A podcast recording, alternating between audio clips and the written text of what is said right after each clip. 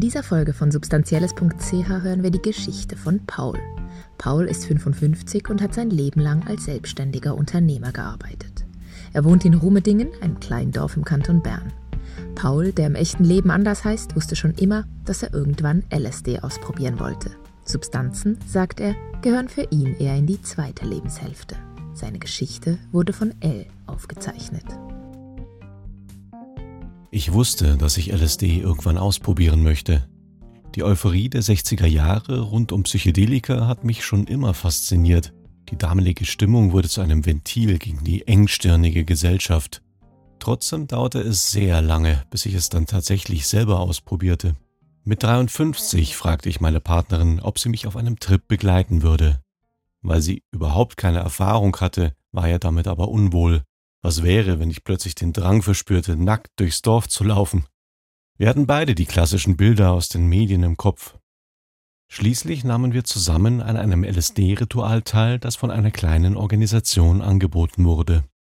Für mich war es ein Erlebnis reinster Glückseligkeit. Alle Schranken sind gefallen, der ganze Körper reagierte hochsensibel, ich befand mich in einem wunderbaren, gedankenlosen Zustand.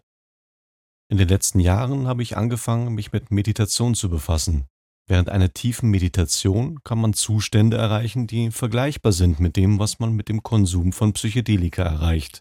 Mit luziden Träumen ist es ähnlich, auch das fasziniert mich sehr. Ich habe inzwischen viel über diese Mechanismen gelesen und nachgedacht. Ich würde es so erklären, um uns in unserer komplexen Welt zurechtzufinden, müssen wir die Fülle an Sinneseindrücken, die ununterbrochen auf uns einströmt, drastisch einschränken und nur einen Bruchteil davon in unser Bewusstsein vordringen lassen. Dazu haben wir im Gehirn eine gut trainierte Schaltzentrale, die diese Auswahl steuert. Mit einer Substanz wie LSD wird diese Schaltzentrale gedimmt, so dass die Flut an Sinneseindrücken auf einmal ungefiltert in unser Bewusstsein fließt. Wir sind befreit von unseren eingefrästen Mustern und können uns zu ungeahnten sinnlichen Genüssen aufschwingen. Ebenso erhalten wir Zugang zu einer inneren Weisheit, die uns im Alltag nur schwer zugänglich ist. Überraschende Einsichten und Lösungen für Probleme, die wir schon lange mit uns herumtragen, sind auf einmal da. Wenn die eingefrästen Muster außer Kraft gesetzt werden, verlieren wir allerdings auch an Stabilität.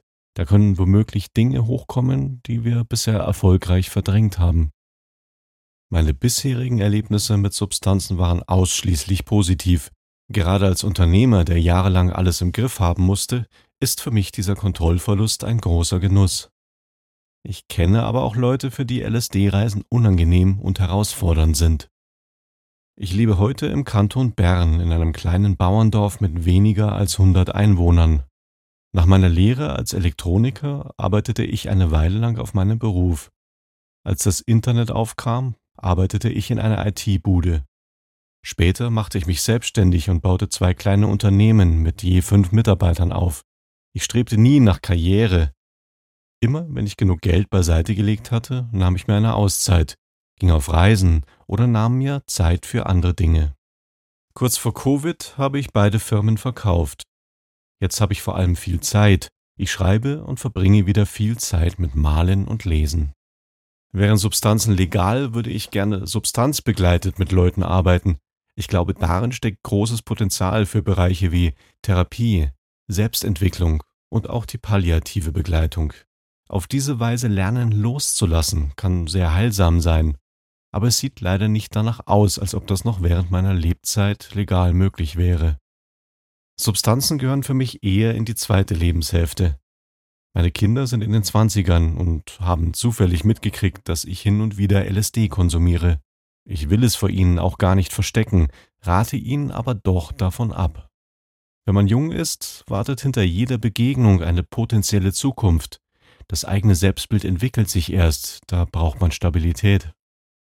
Die allgemeine Skepsis gegenüber Psychedelika kann ich gut verstehen.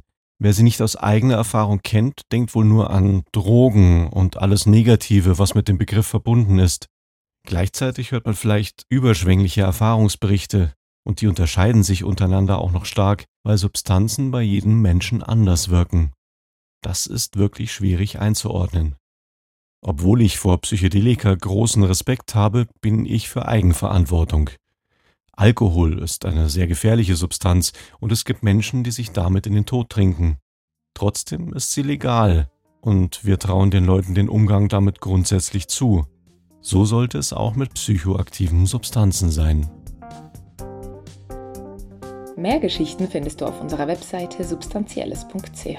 Weitere Infos zu unserem Projekt und wie du uns unterstützen kannst in den Show Notes. Die Musik für diesen Podcast kommt von Blue Dot Session.